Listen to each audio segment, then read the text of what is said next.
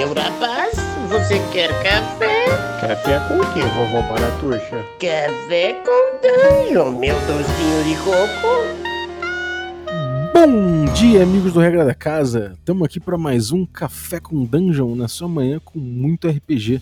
Meu nome é Rafael Balbi e hoje eu estou bebendo aqui um cafezinho com mel com esforço. Ficou muito doce isso aqui, não gostei disso aqui, mas um amigo meu indicou, né? Eu confiei no cara, acabei me dando mal. Então vamos lá, vamos acabar esse cafezinho aqui e começar o podcast. Mas antes eu quero lembrar você que você pode se tornar um assinante do podcast a partir de cinco reais. Você ajuda a gente. Além disso, você participa de sorteios dos nossos parceiros e ainda recebe conteúdo extra. Na picpay.me barra café com dungeon, assina lá e torne-se aí um membro do nosso grupo de Telegram para trocar ideia com os outros com os outros assinantes e, cara, é bem maneira a comunidade. Bom, e temos aí um motivo para comemorar hoje, né? No início aqui da semana da Black Friday, a gente está lançando, estreando aí a nossa lojinha de, de swag de RPG, de itens de RPG aí, de loot para você. Então, dá, uma, dá um confere aí, rpgswag.store, né? Swag é S-W-A-G store, que é S-T-O-R-E. Dá um pulo lá, cara, que você vai ver já de cara a pré-venda de duas estampas aí de camisa que a gente tá botando para inaugurar. A primeira camisa é o clássico logo aí do Café com Dungeon, do seu podcast matinal de RPG aí. Se você quiser vestir com orgulho a camisa do podcast, já tem essa estampa em duas cores aí para você escolher. E tem uma segunda estampa que, cara, tá muito maneira, tá muito bonita aí. Que é a estampa Herói Morto Não Ganha XP. Para todo mundo aí que já já ficou de olho gordo aí num, num XPzinho rolando à frente. E aí foi lá na cobiça tentar pegar, porra, de lambuja, mas se deu mal. É isso aí, galera. Tem que medir bem as consequências, né? Mas é isso aí. Chega lá, rpgswag.store e confere as nossas camisas aí. É, bom, é isso. Vamos lá, vamos lá pro podcast falar de confiança. Cara, por que, que eu vou falar sobre confiança na mesa de jogo hoje, especialmente, né? Bom, recentemente eu vi esse argumento do, da confiança na mesa ser usado em algumas discussões sobre RPG, em específico sobre é, questões que eu vou trazer aqui para vocês agora. Primeira questão que eu vi, pessoal defendendo essa questão do, da confiança foi num papo sobre dice fudge, né, sobre a alteração do resultado do dado sem o jogador ver. É o mestre que joga o dado atrás do escudo e aí dá um vintão, mas ele não quer matar o personagem do jogador e aí ele fala que deu 5 e errou, ou ele ele pelo contrário, ele quer dar uma dificuldade maior pro jogo, então ele joga um, um, um ali pelo, pelo inimigo e ele fala que deu 20, né? A gente até deu uma zoada nisso no vídeo lá no YouTube do, do Regra da Casa do escudo do jogador, mas muita gente vem falar, até meio sério depois, não, mas na minha mesa não tem problema nenhum isso porque a gente confia no mestre, é uma relação de confiança à mesa e tudo mais. E, bom, curioso, né? Veio também o mesmo argumento, ele apareceu na, nas discussões sobre Free Kriegspiel Revolution, né, que é o, esse estilo aí que veio de resgatar o D&D arnessoniano, o pré-D&D arnessoniano, né, esse momento do RPG que veio antes do RPG, né, e dentro desse movimento eu ouvi muito, muita gente defendendo, em, tanto em blog quanto em grupos e tal, defendendo que a confiança é uma coisa importante demais para você ter a mesa em relação a esses jogos, porque o juiz vai, vai fazer arbitragens o tempo todo, então ele precisa da confiança dos jogadores. Bom, a respeito disso, eu fiquei um pouco encafifado com essa questão da confiança e por quê? Em primeiro lugar, porque eu acho muito caído você pedir confiança para alguém. Confiança é uma coisa que, na minha cabeça, é tipo amor. Você não tem como pedir amor para alguém. Por mais que essa pessoa fale que deseja te amar, ela pode. É, dificilmente ela vai te amar porque ela quer, né? O amor é uma coisa que acontece. É uma coisa que se desenvolve e é gratuito. Você não pede, você não. Enfim. É, mesma coisa com confiança, uma coisa que é conquistada, que acontece com o tempo, né? Que é uma, uma relação construída. Né? E é difícil você pedir um voto de confiança, né? É uma, é uma situação até um pouco chata.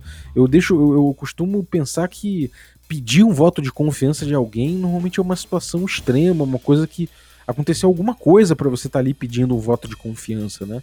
Ainda assim, é, é, óbvio, né, que na maioria, na maior parte das relações, das, das atividades humanas, você confia minimamente nas pessoas com quem você está ali é, dividindo o espaço, né? Então, se você está sentando ali para jogar RPG com uma pessoa durante 3, 4 horas, mesmo que você não conheça ela, é uma expectativa ali de confiança, é um, uma, um voto de confiança de que aquela pessoa não vai sacanear o jogo, não vai te sacanear de alguma forma, não vai. Enfim, não, não vai te. Não, não vai chegar ali te, te botar numa situação difícil, numa situação desagradável. Você confia, né? É, e se, se a pessoa quebra a confiança, aí pode ser uma coisa que não se resgate mais. É, enfim, tudo isso aí eu tô botando por quê? Porque se você chegou num ponto em que você tem que botar ali no, nas descrições do seu jogo, dos princípios do seu jogo, ou se você tem que botar no, no descritivo do sistema do seu jogo, ou se você está defendendo o seu estilo de jogo de jogar dados escondidos atrás do escudo para alterar quando você quiser o resultado. De alguma forma ali, se você chegou num ponto em que somente a confiança na mesa é o que te salva, eu tenho mais notícias, sabe? É a mesma coisa de você chegar e pedir para sua namorada por amor. Se você chegou nesse ponto, eu tenho mais notícias. Provavelmente você não está mais fazendo por onde merecer o amor dela, ou, ou ela já perdeu o amor por você e você não tem. Provavelmente não vai ter como resgatar pedindo, né? Então a mesma coisa acontece com essas relações de confiança, né? É... Na Free Kriegspiel Revolution, o que acontece? A gente tem essa ideia do, do, do mestre, né? Que é o, um paralelo do juiz, né? Que, que é o cara lá, o, o, o cara que decide as coisas dentro dos jogos de guerra que é mais ou menos de onde é o Free Kriegspiel Revolution tirou o papel do mestre dela né, nesse movimento. O mestre seria esse juiz imparcial que ditaria as coisas ali de acordo com seu bom senso. Né? Assim como no, no Old School, né, ele tem no, na OSR, né, no resgate que você fez com a OSR, ele, ele tem decisões, né, o jogo, ele, o mestre vai decidindo as coisas conforme a necessidade narrativa que é uma coisa muito interessante, sem dúvida. Mas como no, na FKR é um pouco mais extremo em relação ao old school, eles nem pregam que você precise de muitas ferramentas para isso, né? Quase um freeform. Então, eles te dão uns elementos bem básicos, umas, umas ferramentas bem bem pueris assim para você trabalhar e confia que o mestre vai ter melhores decisões dentro daquilo, né? E eu fico me perguntando, tanto no caso do mestre com que rola atrás do escudo e se, e se dá o direito de mudar o resultado dos dados escondidos, ou tanto o mestre que, enfim, que, que abdica de ferramentas e, e regras e tal para poder decidir tudo de acordo com o seu bom senso, eu fico me perguntando no que, que você está confiando exatamente esse mestre? Você está confiando que ele vai fazer o melhor para a história? Ou você tá confiando que ele vai fazer o que é melhor, o que é mais divertido? Ou você tá confiando que ele vai fazer o que é mais desafiador? Ou o que é mais legal? É muito difícil você pensar isso, né? Porque se você nunca parou para pensar nisso, você não sabe nem exatamente qual a confiança exata que você tá querendo ali do mestre, né? Você só quer, ou, ou de repente você só quer ter a confiança de que ele não vai avacalhar o seu jogo. E poxa, cara, eu acho que o, jogo por, em si, né, a mesa, o jogo, aquele grupo merece mais do que isso, né? É, eu fico pensando aqui também em relação ao tipo de confiança que se pede, né? Ou como se pede essa confiança. Se você está chegando nesse ponto de que a confiança é um, é um elemento importante aí que você tem que frisar na sua proposta de jogo, nas suas regras do jogo ou na sua mesa, é porque alguma coisa estranha está acontecendo. Né? Ah, pô, mas. Pô, eu acho legal ter confiança em mesa. É claro, eu não tô falando que não é legal ter confiança em mesa. É muito importante ter confiança em mesa. E eu acho que. É, quer dizer, se nem ser importante ter confiança em mesa. É, pode ser, eu acho que pode ter mesas que vão rolar muito bem sem que ninguém um não confie no outro, sabe? Eu acho maneiro, né? E eu procuro botar para mim como princípio que eu só vou jogar uma mesa de RPG se eu der um voto de confiança minimamente pro mestre. Ainda que eu não confie nele, eu posso dar um voto de confiança, que pode ser revogado sem chance, né? Mas eu tô dando um voto de confiança. Ou já confio nesse mestre. Mas na teoria, você não precisa chegar no ponto de analisar confiança na mesa e de contar com confiança na mesa para que a mesa funcione, seja funcional. Você pode ter completos desconhecidos ali que não estão afim de dar um voto de confiança um pro outro e a mesa assim, ainda assim funcionar. Mas aí você não pode contar com isso, né? Você precisa de uma mesa que tenha, na verdade, antes dessa análise da confiança, você precisa de uma mesa que tenha algo mais, né? Que, que não, não permita chegar nesse ponto. É, e qual é a estranheza em relação a chegar nesse ponto, né? É, vamos dizer que é, imagina o seguinte: você chegou num, num, bar que um amigo meu, um amigo teu falou, vamos lá nesse bar, vai ser maneiro. E você vai lá no bar, vai tirar a cabeça com esse cara, trocar uma ideia com teu amigo, e aí você sobe uma escada apertadinha, muito estranha, frágil, meio, meio rangendo tal. E você passa pela lateral de um prédio abandonado e chega num lugar muito underground assim. Você fala até, pô, maneiro, underground pra caralho, mas tem uma coisa mais estranha ainda, que você vai andando e o tempo todo nas paredes você vê placas escritas uma, a mesma coisa.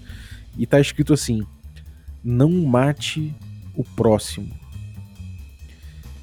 E assim, cara, não matar o próximo é um mandamento, né? É uma, sei lá, é uma parada da Bíblia e é um preceito moral, né? E é uma regra da, da sociedade também, né? A gente tem lá no Código Penal que é, se você matar alguém, você vai ser tipificado ali no Código Penal e vai pagar por isso, né? Você vai, a sociedade vai cobrar de você isso, você vai ser preso, você vai pagar uma pena e tudo mais. E nesse caso aí, são preceitos que a gente tem, a gente não precisaria falar sobre isso. Por que será que naquele local específico estão falando que você não que, que não estão dizendo para você não matar o próximo? O que, que será que aconteceu ali já? No mínimo que não é uma brincadeira, né? Mas assim, pô, você vai estranhar, você vai falar que por que, que aqui estão reforçando logo esse ponto aqui, né? É... Eu acho que é mais ou menos isso que eu quero botar. Se você chega num ponto que você fala, pô, você tem que confiar em mim, é porque, cara, tem algo estranho acontecendo, né? E. E qual o remédio para isso, né? Como fazer para você não chegar nesse ponto? Será que é possível?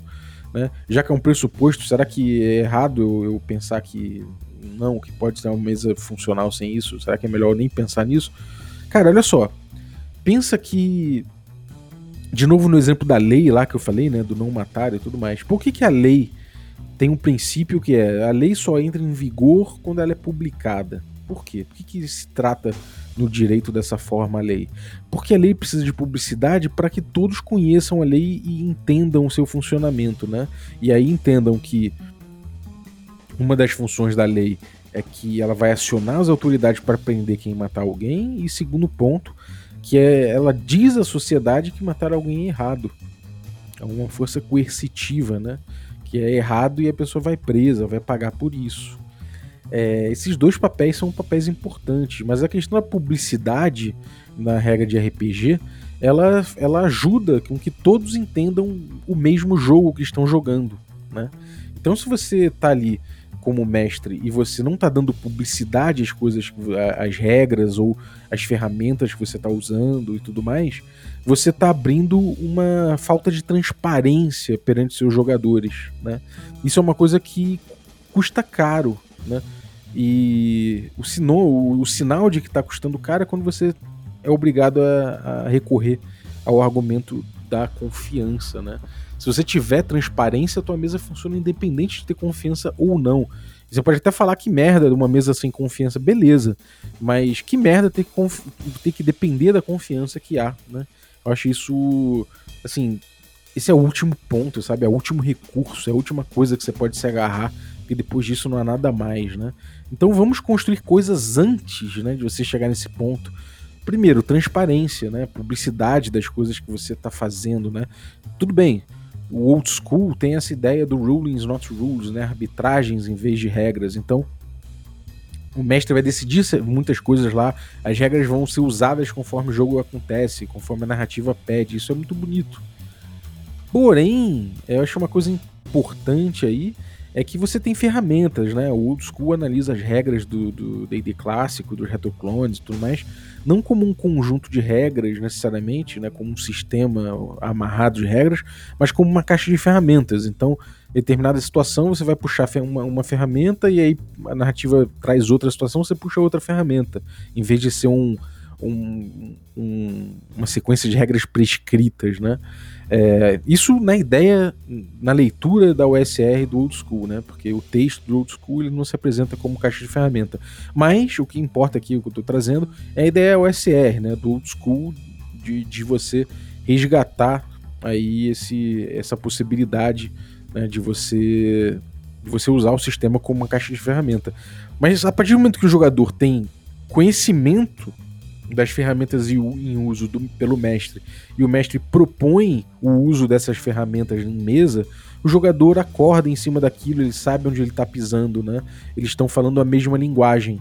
Agora, analisando aí mais uma proposta do, da, da Free Kriegspiel Revolution, por exemplo, que em muitos casos fala do tal do no HUD, né? Que é não ter uma interface para os jogadores. É, para exemplificar, é o mestre pegar um D&D clássico e ele não diz para os jogadores as regras do D&D, ele não fala as rolagens, ele não fala nada. Ele só descreve as coisas para o jogador, né? Ele só diz ali o que está acontecendo dentro da ficção. Beleza, é, é uma, é uma experiência interessante, né? Agora, essa falta de parâmetro, né? O mestre ele tem os parâmetros na mão dele, ele tem o sistema na mão dele e os jogadores não entram em contato com isso, né? Será que eles dois estão falando a mesma língua? Será que eles estão jogando sobre a mesma regra? Será que eles estão jogando o mesmo jogo, né? Será que o jogo pro mestre é um, que é aquele pautado nas regras ali, e pros jogadores a tarefa não é convencer o mestre de alguma coisa, que seja que aquela, aquela solução deles é a melhor pra história, ou ou convencer ele de que, que aquela solução é menos arriscada, enfim.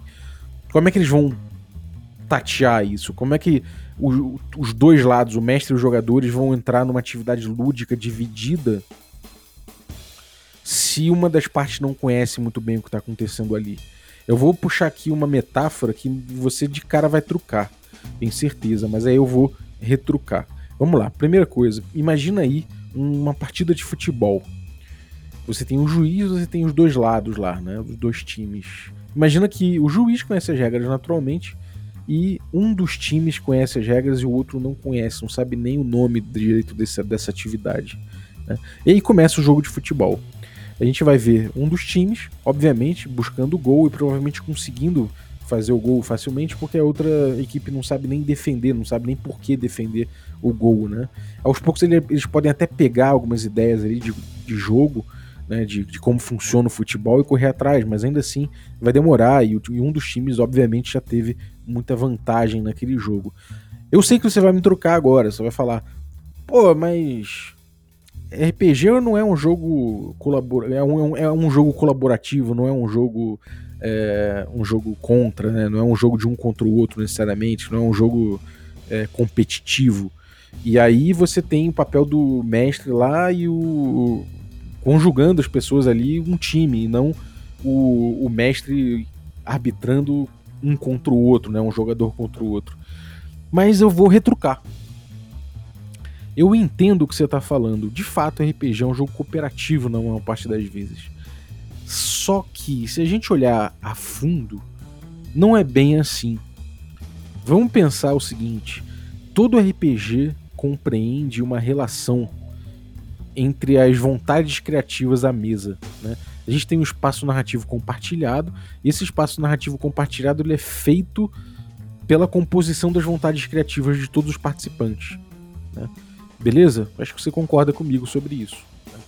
Então imagina que é, a gente vai dizer ali que os sistemas de RPG de certa forma distribuem os quinhões narrativos ali entre os participantes. Normalmente, eles colocam que os jogadores engajam nesse espaço imaginativo de um jeito, ou em determinados momentos, e que o mestre, em outros momentos e de outro jeito, engaja nesse espaço ficcional. Concorda? A gente está analisando aí o caso do D&D, por exemplo, tudo mais. Beleza. Então a gente tem aí esse espaço coletivo aí sendo construído. Agora você pensa que nisso tudo há uma sutil relação de poder ali, né? A gente tem ali uma certa disputa. O mestre e os jogadores o tempo todo, e os jogadores entre si, eles também estão disputando sobre reivindicações narrativas, né? Sobre quais ideias vão, vão prevalecer nessa, nessa narrativa compartilhada. Às vezes alguém tem uma ideia e, e, três jogadores têm ideias distintas sobre uma linha de ação que o grupo vai tomar e somente uma vai a cabo, né? As outras vezes não, não entram muito no jogo, ou o jogador é mais tímido e as vontades dele não aparecem ali. Enfim, a gente tem no, jogo, no, no jogo de RPG uma. A gente tem micro relações de poder, inclusive, principalmente quando o mestre, né? É, ele tem muito poder em mãos. Então as micro-relações ali de poder são até um pouco complicadas, porque o mestre ele já naturalmente decide as coisas todas ali dentro daquele espaço ficcional e os jogadores têm um espaço muito específico, normalmente ligado aos personagens deles, né? Então, se o mestre começa de repente a não ter transparência, ele, ele começa de repente a só ele conhece o jogo mais do que os outros. É como no time de futebol, um jogo um time engajou no jogo. Um time entendeu o jogo e tá jogando de acordo, o outro não. Então, se o mestre é uma, é uma das partes que conhece o, ali o, o sistema, conhece o, o jogo que ele está jogando e os outros ainda eles precisam que o mestre traduza para eles, né, de acordo com a sua capacidade, sua vontade de traduzir, sua boa vontade de traduzir, é, eles já saem prejudicados nessa divisão do controle narrativo, né? nessa divisão do espaço narrativo, das vontades criativas à mesa. E isso leva, naturalmente, a questões políticas na mesa, né? micropolíticas em mesa que, na minha cabeça, acabam é, é, estimulando animosidades e, e problemas até de relacionamento. Né?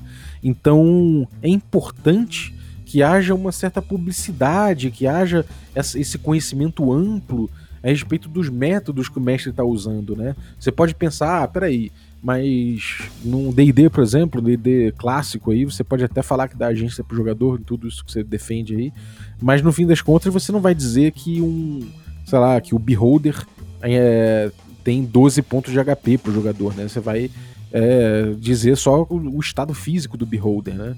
E tem razão, eu vou fazer isso, mas o jogador não precisa conhecer exatamente quanto HP tem naquela criatura. Ele precisa saber é, quais os métodos que eu estou usando para entender quanto de, quanto de vida tem aquela criatura, né? Ele precisa saber quais as ferramentas que eu estou usando para gerir aquele combate e para ele, para ele saber se ele está acertando, se ele está errando, se ele está infligindo dano, né? Ele vai contar com a minha descrição a respeito disso tudo para poder informar ele, né? Então, se ele conhecer meus métodos, ele conhecer as ferramentas que o mestre tem à disposição, isso já é, já é transparência suficiente muitas vezes, né? Então a gente vê que as dinâmicas acabam ficando mais, mais francas, né? mais abertas, todo mundo pode discutir até em cima de uma decisão do mestre. Quando você começa a adotar soluções que são mais misteriosas, né? Que o mestre joga atrás de um escudo e ele vai tomar as decisões de acordo com o bom senso dele, seja ele qual for, porque todo mundo tem o seu, né? Tem uma certa dificuldade, ele tem um ruído nessa tra tradução do jogo, na compreensão do jogo por ambas as partes. Então, eu acho que a partir do momento que você começa a se permitir esse ruído e esse espaço etéreo e pouco objetivo, você começa a depender mais e mais da confiança à mesa. Né? Então, a partir do momento que os jogadores não estão sentindo esse mesmo chão que o mestre está tá situado, você começa a precisar ali de consistência, você começa a precisar ali de publicidade das ferramentas e tudo mais dos métodos do mestre. Então, é um pouco eu não vou dizer perigoso, porque é um exagero falar que é perigoso. Né? Não tô querendo cagar regra para ninguém, mas eu tô convidando a reflexão. Será que você precisa depender da confiança dos outros para ter uma boa mesa? Né? Será que você precisa contar com a boa vontade dos jogadores em terem, em darem um voto de confiança para você? Será que isso é necessário mesmo? Ou será que é mais simples que isso? Ou será que você consegue, através de boas práticas ali, você e, e transparência e, e objetividade e, e publicidade do, das regras e dos métodos e tudo isso, você, será que você não consegue chegar num ponto interessante de jogo com seu time? com seu, com seu grupo ali, né? Então pensa sobre isso aí, dá um feedback também pra gente. E, e, é isso, acho que eu vou ficar por aqui. Acho que eu já abordei bastante esse papo aí. Teve em mais de um lugar em mais de um grupo aí, por acaso esse tema surgiu. Então resolvi fazer um, um passadão aí de toda a discussão que rolou e dos argumentos que eu trouxe. Então é isso, galera. Muito obrigado você que ficou ouvindo a gente aí até agora. Valeu, Zaço, pela tua audiência. Eu quero lembrar que as nossas camisas estão no ar aí durante a Black Friday, tempo limitado, porque é pré-venda. E quando acabar a pré-venda, a gente não vai botar tão cedo as estampas, é, pelo menos uma das estampas a gente não vai botar tão cedo aí para vender de novo. Então, galera, entra lá é, na, nossa, na nossa loja, né, o rpgswag.store pode botar http né, barra barra swag rpgswag.store.com vai ter no descritivo do episódio aqui para você chegar lá e clicar se você preferir. As camisas estão muito maneiras, cara. Você vai curtir. No mais aí, obrigado você que ficou ouvindo, como eu falei. E obrigado também a galera que apoia aí, que assina o Café com Dungeon e que torna essa aventura possível, né? Então, muito obrigado aos nossos assinantes do nível Café Expresso. Então, vou agradecer aí o Richard Van Basters, muito obrigado pelo seu apoio. Vou agradecer também a galera aí, os nossos, nossos assinantes Café com Creme. Então, agradeço aí o Diogo Lima Barreto, muito obrigado, cara, pelo seu apoio. Valeu. E obrigado também aos nossos assinantes Café Gourmet. Toda essa galera aí que torna essa aventura possível. Ricardo Marte, Adriel Lucas, Bruno Cobb, Diego Sextito, Rafael Cruz, Abílio Júnior, Regalvão, Francioli Araújo, Thiago Lima Barbosa, Rafael Caetano Mingorance, Guilherme Nojosa, Pedro Cocola, Erasmo Barros, Daniel Melo, Matheus Hamilton de Souza, Jean Paz, Pati Brito, Denis Lima e Rodrigo de Lima Gonzalez. Galera, muitíssimo obrigado aí pela, pela audiência e pelo apoio de vocês. Se você quiser também se tornar um assinante, picpay.me barra café com dungeon e cola aí com a gente para você participar do nosso grupo de Telegram, concorrer a sorteios dos nossos parceiros e receber conteúdo extra. Então é isso aí, valeu galera, um abraço e até a próxima.